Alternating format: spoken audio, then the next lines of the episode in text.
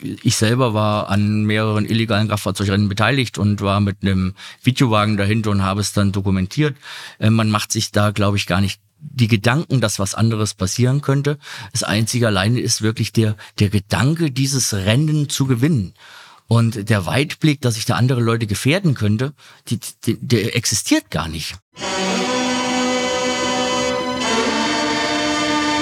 Tatort der True Crime Podcast mit Romy Hausmann und Florian Gregorczyk.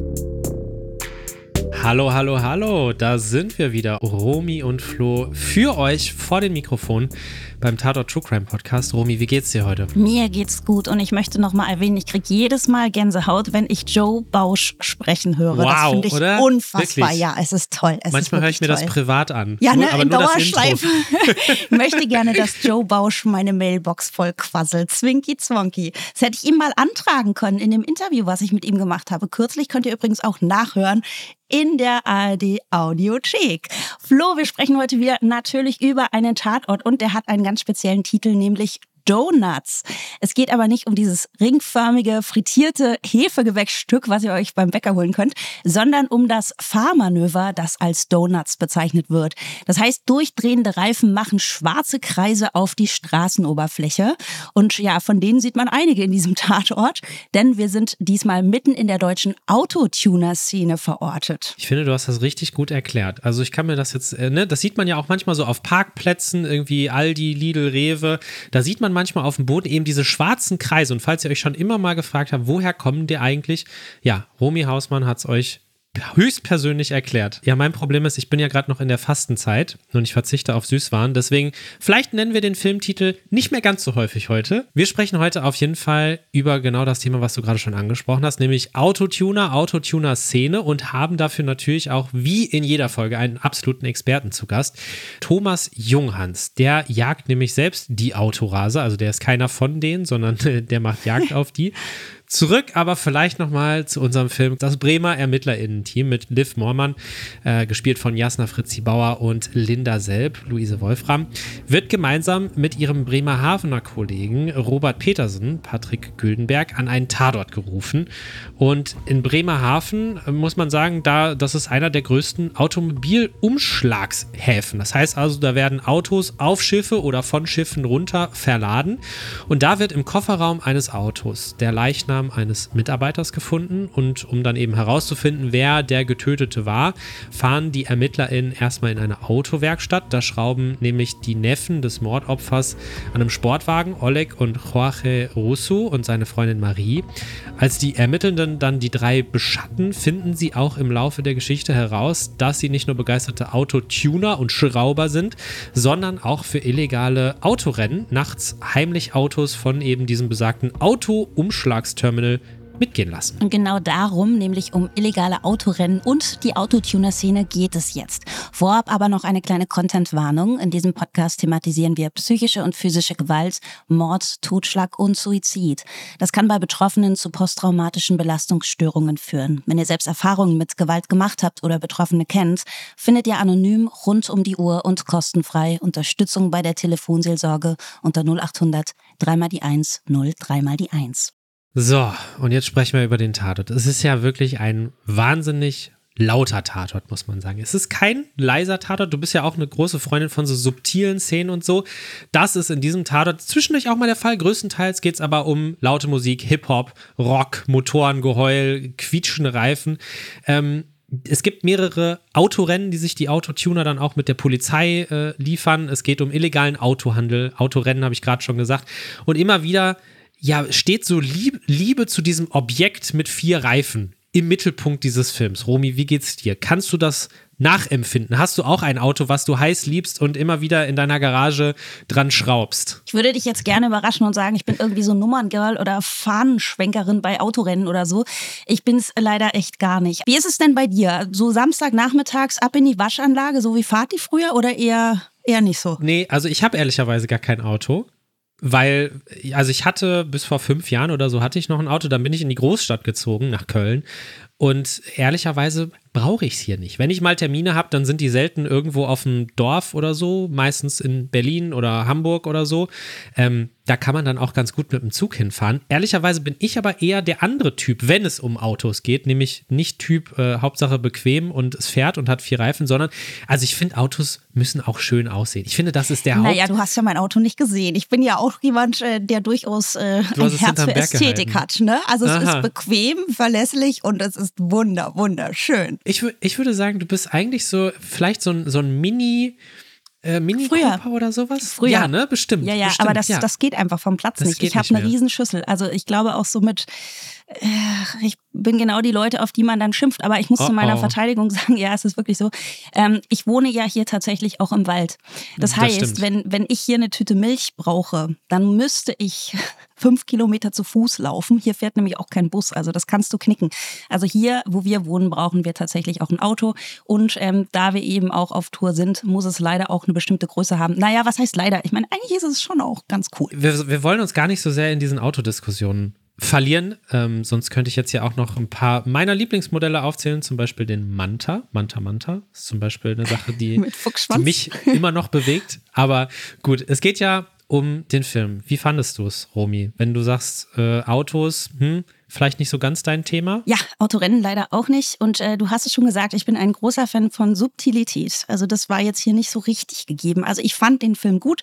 Ich kann auch wieder mal äh, aus meiner ganz objektiven Wahrnehmung sagen, es ist ein spannender Film. Er ist gut gemacht. Er hat richtig Rums. Da fliegt euch der Kopf weg. Es war nicht so richtig meine, aber das lag tatsächlich am Thema. Wie ging es hm. dir damit? Es war tatsächlich auch nicht so ganz mein Lieblingsfilm, muss ich ehrlicherweise zugeben. Und das lag aber nicht zwangsläufig an der fehlenden Subtilität, sondern ich fand das Thema einfach ein bisschen zu spezifisch. Weil ja, es geht um Autotuner, es geht um Autorennen, aber dieses Szenario, auch wenn es sehr bildgewaltig war und wirklich schön anzusehen mit diesem Auto-Umschlagsplatz am Bremerhaven, das hat mich irgendwie nicht so ganz gecatcht. Auch wenn ich so das ganz witzig fand mit diesen Hafenmitarbeitenden und so.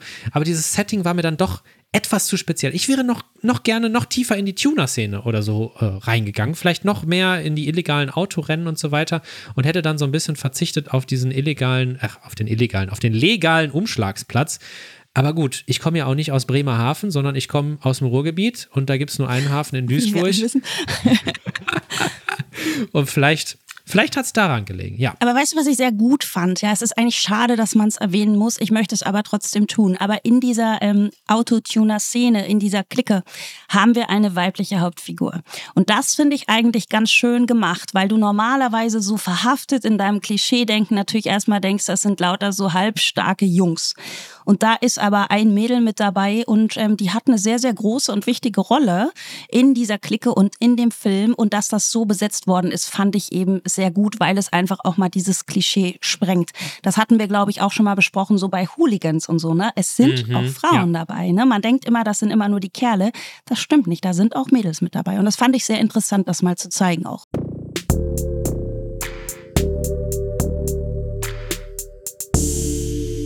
Gibt viele, viele Menschen, für die ihr Auto halt ein richtiges Heiligtum ist. Ne? Ob wir jetzt dazu gehören oder nicht, das ist die andere Frage. Vor allem seit Beginn der Pandemie verzeichnet die Polizei in einigen Teilen Deutschlands ein klares Wachstum der Autotuning-Szene. Die Polizei reagiert. Immer wieder gibt es Tuning- und Raserkontrollen auf deutschen Autobahnen. Und die Beamtinnen liefern sich auch regelmäßig Verfolgungsjagden mit den PS-Liebhabern und Liebhaberinnen. Wie solche Verfolgungsjagden wirklich ablaufen, was illegale Autorennen so gefährlich macht und worin sich Autotuner und Poser unterscheiden, das erklärt uns jetzt unser heutiger Gast. Er hat einige Jahre die Einsatzgruppe Tuner des PP Nordhessen geleitet und ist jetzt der stellvertretende Leiter der Verkehrsinspektion. Herzlich willkommen, Thomas Junghans. Hallo. Schön, dass Sie bei uns sind. Raser und Autotuner, das ist so Ihr Ermittlungsgebiet. Wie muss man sich denn so Ihre Arbeit vorstellen? Was machen Sie da genau? Ja, also genau wie Sie gerade schon erwähnt haben, ne, in Zeiten der Pandemie ist es ein bisschen stärker geworden. Dann haben das Phänomen der Raser, Tuner und Poser auch zugenommen. Und da hat dann auch das Polizeipräsidium Nordhessen darauf reagiert und hat in 2020 eine Ermittlungsgruppe beziehungsweise zuerst eine Arbeitsgruppe Rasa Tuner Poser dann äh, ins Leben gerufen und äh, diese Arbeitsgruppe hat, ich sage immer, kundenorientiert gearbeitet, sprich am Wochenende oder nachts. Und äh, da waren wir dann mit Zivilwagen in der Stadt unterwegs und haben dann Augen und Ohren offen gehalten. Dann hört man und sieht ganz schnell, wo die Leute unterwegs sind, für die wir uns gerade interessieren und haben dann eben zivile, mobile Kontrollen durchgeführt oder dann eben auch Schwerpunktkontrollen, wie zum Beispiel so am Karfreitag. Wann sagt man denn, okay, dein Auto ist zu krass getuned, das ziehen wir jetzt aus dem Verkehr? Also was, wo sagt man, das ist noch okay, wenn du da und das irgendwie so rumschraubst und wo ist das, wo geht das dann nicht mehr? Ja, also die, die Vorgaben gibt ja sogar die Straßenverkehrszulassungsordnung, nämlich der Paragraph 19, der spricht nämlich vom Erlöschen der Betriebserlaubnis, wenn ein Fahrzeug verändert wurde. Zum Beispiel die Bauart hat sich geändert, aus einem Roller wird ein Motorrad, dann erlischt in der Regel die Betriebserlaubnis. Und bei einem Pkw haben wir eben dann noch zwei Möglichkeiten. Ich nehme eine willentliche Veränderung vor und diese Veränderung führt zu einer Gefährdung oder es ist eine Gefährdung anderer Verkehrsteilnehmer zu erwarten. Dann erlischt zum einen die Betriebserlaubnis oder eben, wenn ich Veränderungen an der Abgas und an dem Geräuschverhalten mache und das verschlechtert sich alles, also das Auto wird deutlich lauter und es ist unerträglich laut, Ne? Und dann äh, haben wir dann die Grenze erreicht, wo wir einschreiten müssen. Ansonsten schauen wir uns das an. Ist die Veränderung jetzt nicht ganz so schlimm? Kann der noch nach Hause fahren? Kann der noch was machen an seinem Fahrzeug, damit er dann das Fahrzeug wieder in einen richtigen Zustand versetzen kann und dann darf er auch weiterfahren. Und wie viele getunte Autos gibt es in Deutschland? Kann man das sagen oder gibt es da so eine riesen Dunkelziffer, dass man sagt, okay, wir können eigentlich auch nur schätzen? Also das Schlimme ist ja, in Deutschland gibt es eigentlich für alles eine Statistik ne? und äh, man könnte alles nachschlagen. Nur eben zu diesem Thema habe ich nichts gefunden. Es sind unzählig viele Autos, ne, die in Deutschland äh, verändert wurden, weil ähm, man möchte ja sein Auto von der Stange etwas äh, für sich selbst gestalten, individualisieren, damit es eben schöner wird, damit ich mich aus der Masse heraushebe. Und das sind unzählige, da kann man echt keine Angaben zu machen. Gefühlt sind es aus meiner Sicht deutlich zu viele. Sie haben ja gerade so ein bisschen erzählt, äh, als Sie da am Anfang zum ersten Mal in der Stadt unterwegs waren, dass man da relativ schnell ein Gefühl dafür bekommt, wo das stattfindet, was da stattfindet. Wie kann ich mir so einen Einsatz vorstellen? Also sind Sie dann da erstmal mit einem Zivilfahrzeug unterwegs? Hat die Polizei dann eigene getunte Fahrzeuge, um auf solchen Treffen äh, mitzumachen? Oder wie, wie kommt man da zu solchen Treffen dahin? Ja, also in erster Linie informiert man sich auch über die sozialen Netzwerke. Ne? Man muss mal schauen, ne? wo wollen die sich verabreden. Dann fährt man auch überwiegend in Zivil, damit man nicht ganz auffällt. Manchmal zieht man auch mal Uniform an und nimmt mal einen Streifenwagen, um die Leute ein bisschen zu verwirren, weil man der Meinung ist, dass die Leute in dem Streifenwagen überhaupt gar keine Ahnung von diesem Themenfeld haben. Und äh, dann sind die Augen schon mal ganz groß, wenn wir dann doch aus dem Streifenwagen mal aussteigen.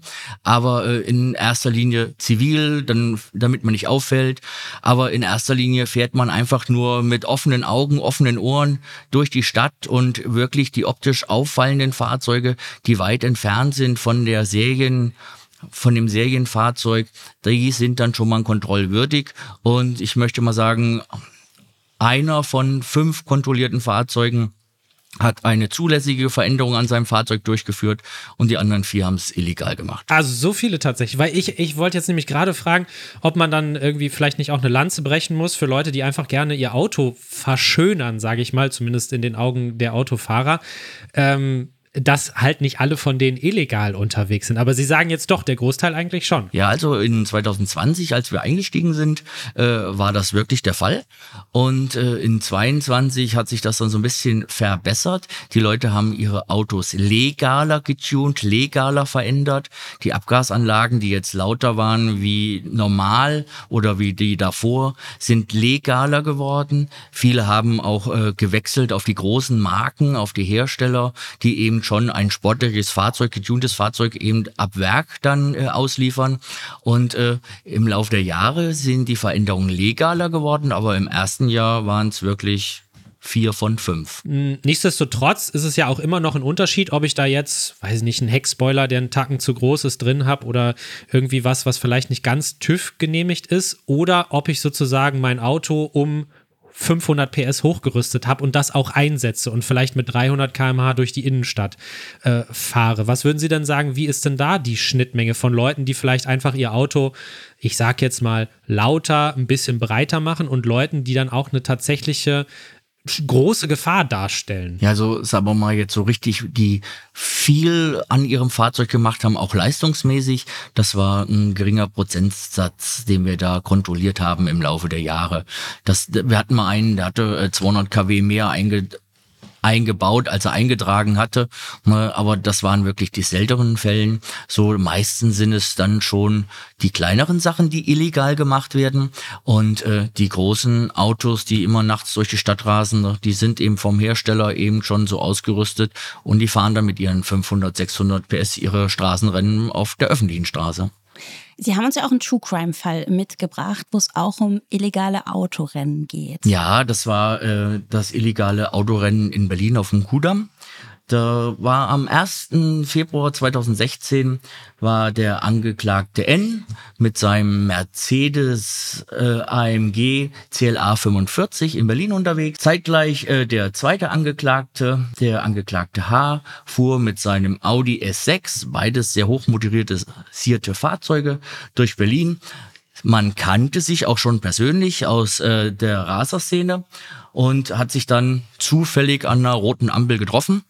Und bei, nachdem die Ampel auf grün gewechselt hat, hat man dann so schnell wie möglich gestartet, ist dann ein wenig durch Berlin gefahren und an der nächsten Kreuzung hat man angehalten. Dort hat man sich dann verabredet zu einem sogenannten Stechen, also zu einem illegalen Kraftfahrzeugrennen in äh, dessen Folge man dann mit 160, 170 durch Berlin gefahren ist und leider, als man eine Kreuzung überquerte, wo die Lichtzeichenanlage eigentlich rot zeigte und die zwei Rennteilnehmer hätten anhalten müssen, ist man dann trotzdem in die Kreuzung gefahren und der Geschädigte, der eigentlich grün hatte, wurde dann in einen Unfall verwickelt und ist dann an den Unfallfolgen gestorben. Also junge Männer treffen sich nachts an der Ampel mit zwei wahnsinnig teuren, schnellen Autos, fahren über eine Kreuzung bei Rot treffen ein anderes Auto und der Mann, der in diesem Auto sitzt, stirbt. Jawohl. Wie, wie typisch ist so ein Fall für die Rasa-Szene, wenn man das so nennen kann? Also das ich ich glaube so, man sieht es ja öfters. Äh, ich selber war an mehreren illegalen Kraftfahrzeugrennen beteiligt und war mit einem Videowagen dahinter und habe es dann dokumentiert. Äh, man macht sich da, glaube ich, gar nicht die Gedanken, dass was anderes passieren könnte. Das einzige alleine ist wirklich der der Gedanke, dieses Rennen zu gewinnen. Und der Weitblick, dass ich da andere Leute gefährden könnte, die, die, der existiert gar nicht. Wie, wie kommen Sie dann mit so jemandem ins Gespräch? Also ich kann mir das immer nur ganz schwierig vorstellen, weil natürlich, jeder von uns ist mal irgendwie geblitzt worden, Tacken zu schnell gefahren, aber mit über 100 km/h, Sie haben gerade gesagt, 170 durch eine Innenstadt zu fahren, da ist mir doch klar, dass noch nicht mal mir ein Fehler passieren muss, sondern irgendwas, ein Kind läuft auf die Straße, das ist sofort tot und zwar mit hundertprozentiger Sicherheit. Wie kann man mit solchen Menschen sprechen, wenn die diese Möglichkeit offensichtlich nicht wahrnehmen? Ja, ich glaube, diese Leute sind in dem Moment in so einem Tunnel. Die, die blenden das aus, dass wirklich was passieren kann. Hier geht's nur um zum Schluss wirklich das Rennen gewonnen zu haben. Das ist, glaube ich, der Kick für die und alles drumherum zählt für die gar nicht. Das ist weg.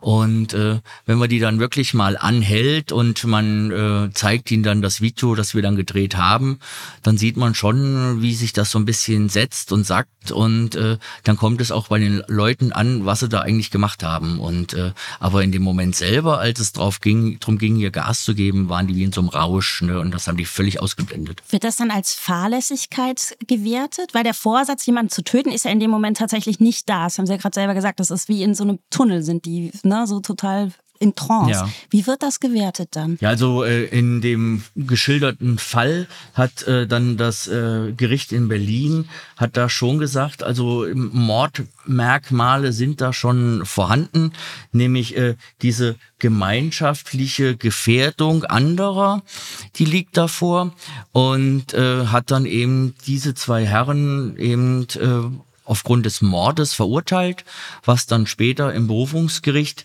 durch äh, das Bundesverwaltungsgericht dann eben revidiert wurde und hat nur noch den Angeklagten des Mordes verurteilt, der eben an dem Unfall beteiligt war und äh, der andere äh, ist eben nicht mehr wegen des Mordes verurteilt worden. Und dann quasi wird das Fahrzeug als Waffe betrachtet oder wie ist das? Ja, in dem Fall ja nicht direkt, sondern mehr als ein gefährlicher Gegenstand, weil die Definition für eine Waffe Waffe ist ja ein Gegenstand, der hergestellt wird, um eben zu töten, um jemanden zu verletzen.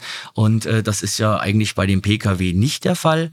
Aber aus meiner eigenen Sicht, wenn man mal den äh, Anschlag auf den Weihnachtsmarkt in Berlin äh, auch mal betrachtet, wo dann mit dem Sattelzug in die Menschenmenge gefahren wurde, also aus meiner Sicht kann ein Fahrzeug schon eine Waffe sein, aber aus rechtlicher Sicht ist es nur ein gefährlicher Gegenstand. Ich muss noch mal ein bisschen zurückgehen zu dem Thema mit diesem Tunnel, den Sie beschrieben haben, weil ich finde das wirklich so wahnsinnig unvorstellbar. Ja, Autofahren kann Spaß machen, aber ich gehe doch wirklich, ich muss doch begreifen, dass ich wirklich Menschen töte und zwar sofort, wenn ich sie nur mit 170 km/h berühre.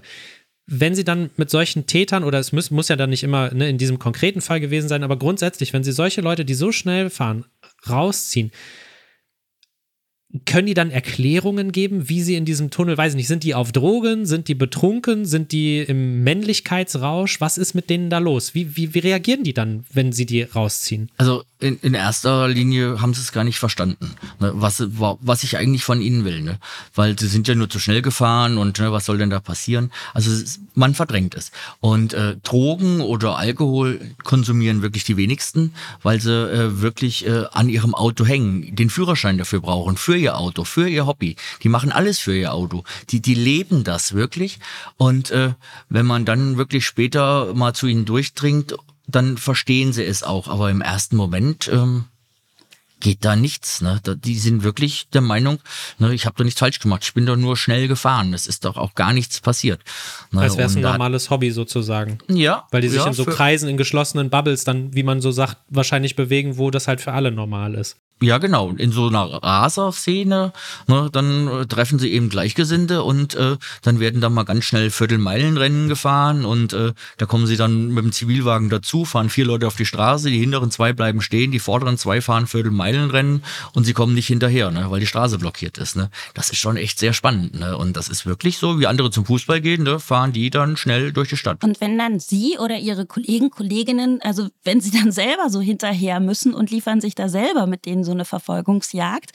Das heißt, ihr müsst ja aber auch wissen, wie man mit der Geschwindigkeit umgeht, oder? Weil ich meine, man verliert ja mega schnell auch die Kontrolle über sein eigenes Fahrzeug. Also habt ihr da selber so Trainings oder wie geht ihr denn damit um? Ja, also für die speziellen Fahrzeuge und auch eben jetzt für diese speziellen Aufgaben gibt es bei, äh, bei uns schon Hochgeschwindigkeitssicherheitsfahrtrainings, die eben genau äh, einen auf diese Situation drauf vorbereiten, aber äh, wir fahren auch nicht immer die letzte Rille. Ne? Man muss auch irgendwann mal sagen, das können wir jetzt nicht mehr selber verantworten und dann bricht man eben auch mal ab. Ne? Bei wie viel kmh ist das denn? Also wenn jetzt jemand mit 170 äh, durch die Innenstadt fährt, wo entscheidet man denn dann, ich nehme jetzt die Verfolgung auf oder lass es? Also das äh, kommt natürlich total auf die örtliche Gegebenheit an. Äh, wie breit ist die Straße, wie besucht ist die Straße, wie viel Uhr haben wir, was gibt die Straße her. Ne, das, das ist also absolut situationsabhängig. Das kann man jetzt nicht generell sagen.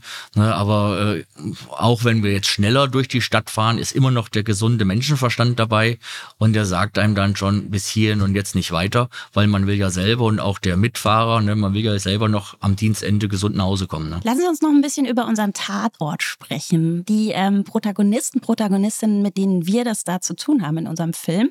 Wie würden Sie die denn einschätzen? Sind das Tuner? Sind das Poser? Sind das irgendwie beides? Was sind das für Leute? Also äh, in dem Fall oder in dem vorliegenden Fall würde ich eher sagen, das sind äh, Poser, weil äh, so der typische Tuner ist es ja nicht. Ne? Der möchte ja sein Auto hübsch machen, der will ja damit auffallen und äh, die zwei waren ja noch nicht mal in Besitz eines eigenen Kraftfahrzeuges. Ne? Und da ging es auch wirklich nur um schnell fahren, sich zeigen, sich äh, profilieren in der Menge. Hat man ja auch gesehen, in wie die abends die Gruppe da stand und man hat sich da verabredet und so ein bisschen aufgeputscht. Also aus meiner Sicht waren das eindeutige Poser. Und im Film werden ja auch die Autos ähm, für die Rennen und für dieses Donuts-Gedrehe werden ja gebracht auf so ein ähm, Fabrikgelände, auf so ein leerstehendes. Ist das so was Gängiges, dass sich diese Klicken solche abgelegenen, ähm, verlassenen Orte irgendwie suchen, dass sie da ihre Ruhe haben und vielleicht tatsächlich auch keinen stören und da unbeeindruckt ihr Ding machen können? Und, und gibt es vielleicht so spezielle Orte, wo sie sagen, ja, da finden wir immer mal wieder so ein Nest von Tunern oder Posern. Ja, das äh, ist in der Tat wirklich so. Wir haben hier bei uns so leerstehende Bundeswehrkasernen, ne, da wird sich dann schon mal getroffen, weil da kann man ja dieses Hobby in Ruhe ausüben, ohne dass man jemanden belästigt, ohne dass man jemanden stört, ohne dass gleich jemand die Polizei anruft. Also äh, wir haben da schon so wirklich so Rückzugspunkte, nenne ich sie mal, wo man sich so ein bisschen abseits trifft und äh, dass man auch vielleicht ein bisschen Ruhe hat vor der Polizei, vor den Kontrollen, ne, vor dem, was eben alles damit noch dranhängt. Waren Sie eigentlich schon mal selber an der Verfolgungsjagd dann auch beteiligt? Ja, oder? Ja, ich war schon bei mehreren illegalen Kraftfahrzeugrennen mit dabei. Und äh, ja, es war spannend. Das längste fing auf der Höhe vom Paderborn an und äh, wurde dann später kurz vor hinter Bad Hersfeld, kurz vor Kirchheim beendet. Ach ey, also im, im Tatort-Film gibt es ja auch mehrere Szenen, wo es Verfolgungsjagden gibt. Würden Sie sagen, aus Ihrer Erfahrung, das war realistisch, so wie es war? Ja, also das war schon sehr realistisch. Also selbst uns äh, sind schon Autos in der Stadt weggefahren, wo wir dann nicht drangekommen sind. Ne? Und äh, ja, das war schon sehr gut gemacht. Das heißt, unser Tatort hat den Realitätscheck bestanden. Ja, auf jeden Fall. Super. Ich frage ich frag jetzt noch mal trotzdem noch mal zum Schluss. Haben Sie da nicht auch mal zwischendurch Angst? Ja, also man muss selber so ein bisschen Spaß haben an der Geschwindigkeit, also vielleicht auch innerlich so ein kleiner Raser sein. Und äh, ja, der Kollege, wenn man nicht selber fährt, ne, dem muss man natürlich vertrauen, aber ich glaube, Angst ist da bei uns nie im Spiel, weil jeder eigentlich weiß, was er denn da macht. Das heißt also, der Appell zum Schluss an die ganzen Raser, meldet euch vielleicht bei der Polizei, kommt zur, zur Raser-Einheit. Ich sage auch, ich fahre auch sehr gerne äh, Dienstmotorrad, ne? Schöner geht's nicht. Ne? Das Hobby zum Beruf gemacht, ne? Und äh, es ist schon ein Traum. Das ist, das ist auf jeden Fall, glaube ich, ein, äh, ein gutes Schlusswort, Herr Junghans. Ganz herzlichen Dank für Ihre Zeit und äh, bleiben Sie weiterhin sicher auf der Straße. Ja, vielen Dank. Ciao.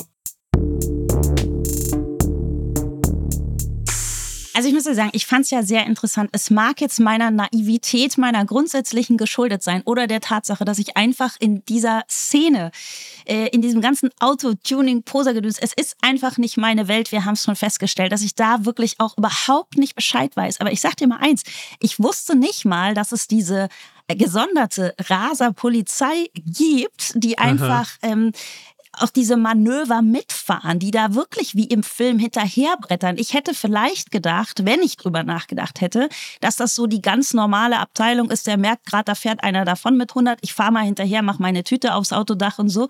Ich wusste das nicht, dass das im Grunde auch so eine Sondereinheit ist und, und dass das ja. wirklich auch so ein krasses Thema ist. Ja, was ich auch so interessant finde, aber irgendwie ja auch logisch, weil man es ja weiß, aber man denkt vielleicht nicht so drüber nach. Es ist einfach ein Männerthema.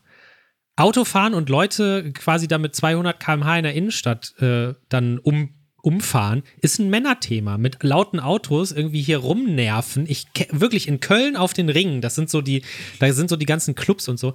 Da sind nur Autos, die viel zu laut sind und es nervt einfach, weil niemand hört diese Autos und denkt, ach, das ist ja cool. Jeder hört das und denkt, was ein Affe.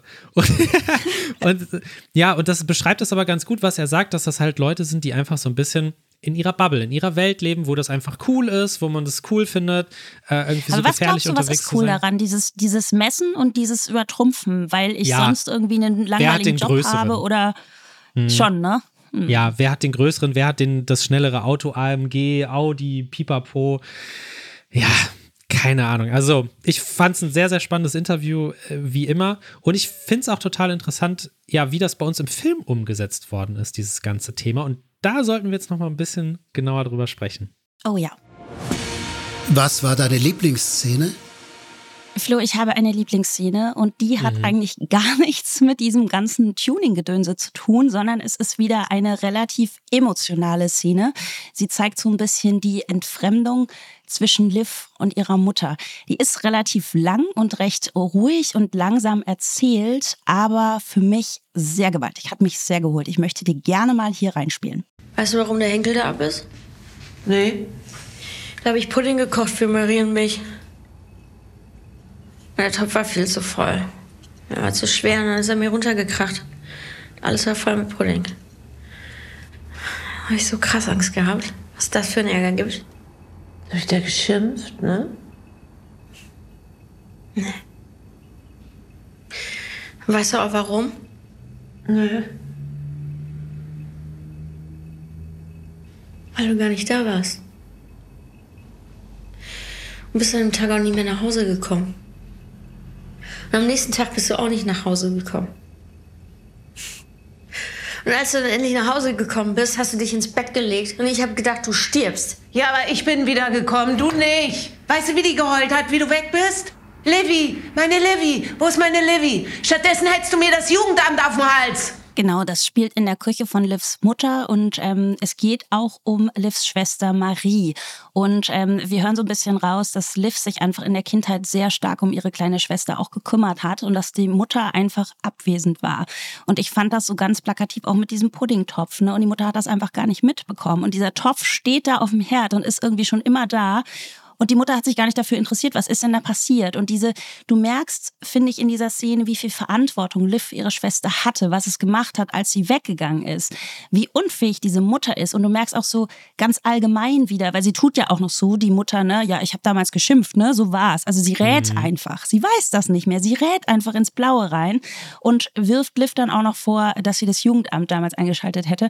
Und ähm, finde ich eine ganz krasse, sehr echte Szene, sehr authentische Szene und zeigt auch wieder, wie wichtig Kindheit ist und was da einfach kleben bleibt. Ich glaube, es gibt wirklich bestimmte Situationen in der Kindheit, die vergisst du dein Leben lang nicht und das macht was mit dir. Hundertprozentig. Und was wir ja auch merken, ist, dass es einfach wahnsinnig viele unausgesprochene Dinge in dieser Familie gibt, die irgendwie auch total von, sag ich mal, dem Thema Flucht geprägt ist. Also es geht ja in dem Film um, um Autos, die ja aber von den verschiedenen Protagonistinnen einfach sehr häufig als Vehikel benutzt werden, um zu flüchten, um aus Situationen zu flüchten, denen man sich nicht stellen möchte, auch einfach. Und deswegen war meine Lieblingsszene tatsächlich die Szene am Schluss. Denn ohne jetzt zu viel zu spoilern, zum Schluss wird nochmal mit einem Auto ein Donut gedreht. Also der Film endet quasi auch mit dem Titel, den er hat.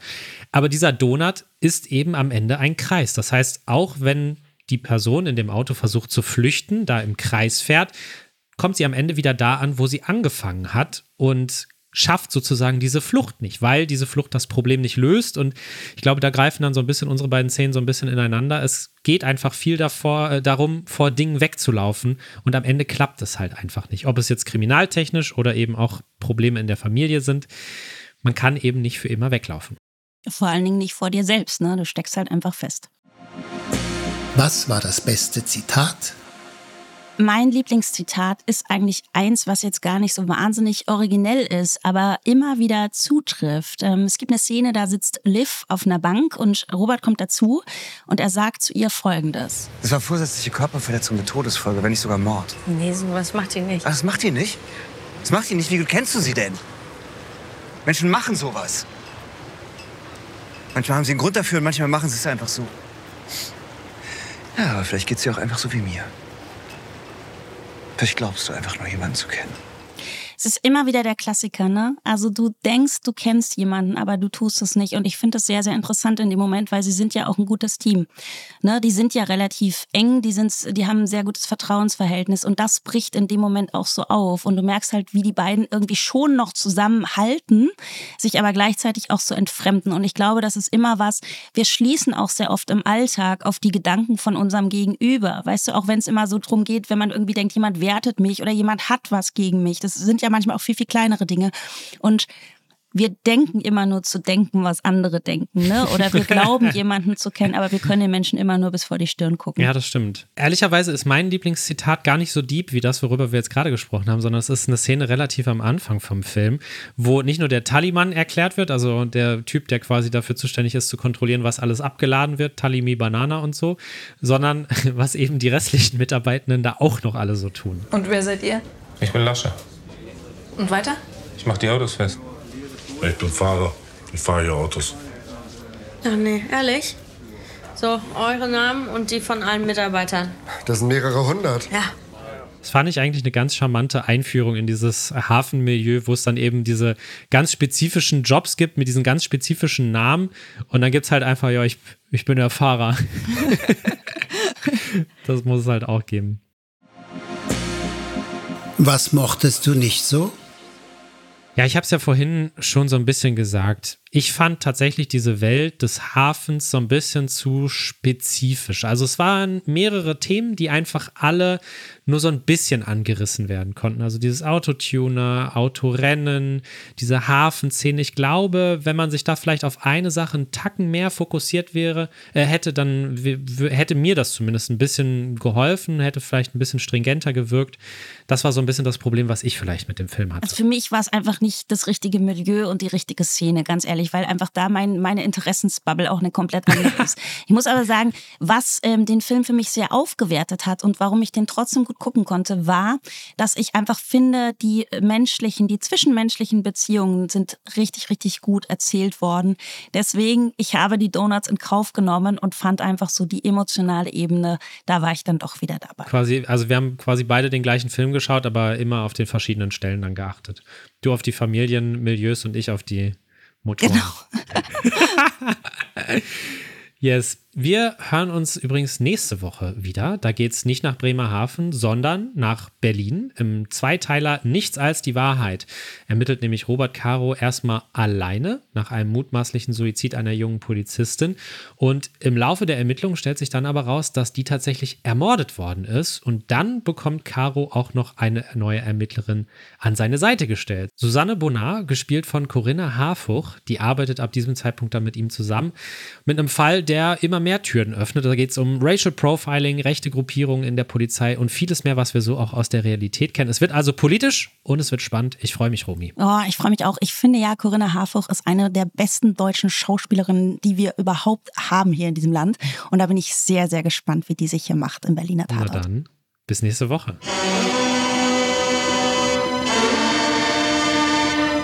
Tatort der True Crime Podcast mit Romy Hausmann und Florian Gregorczyk ist eine Produktion von ARD und Bose Park Productions. Filme und Podcasts findet ihr in der ARD Mediathek und Audiothek.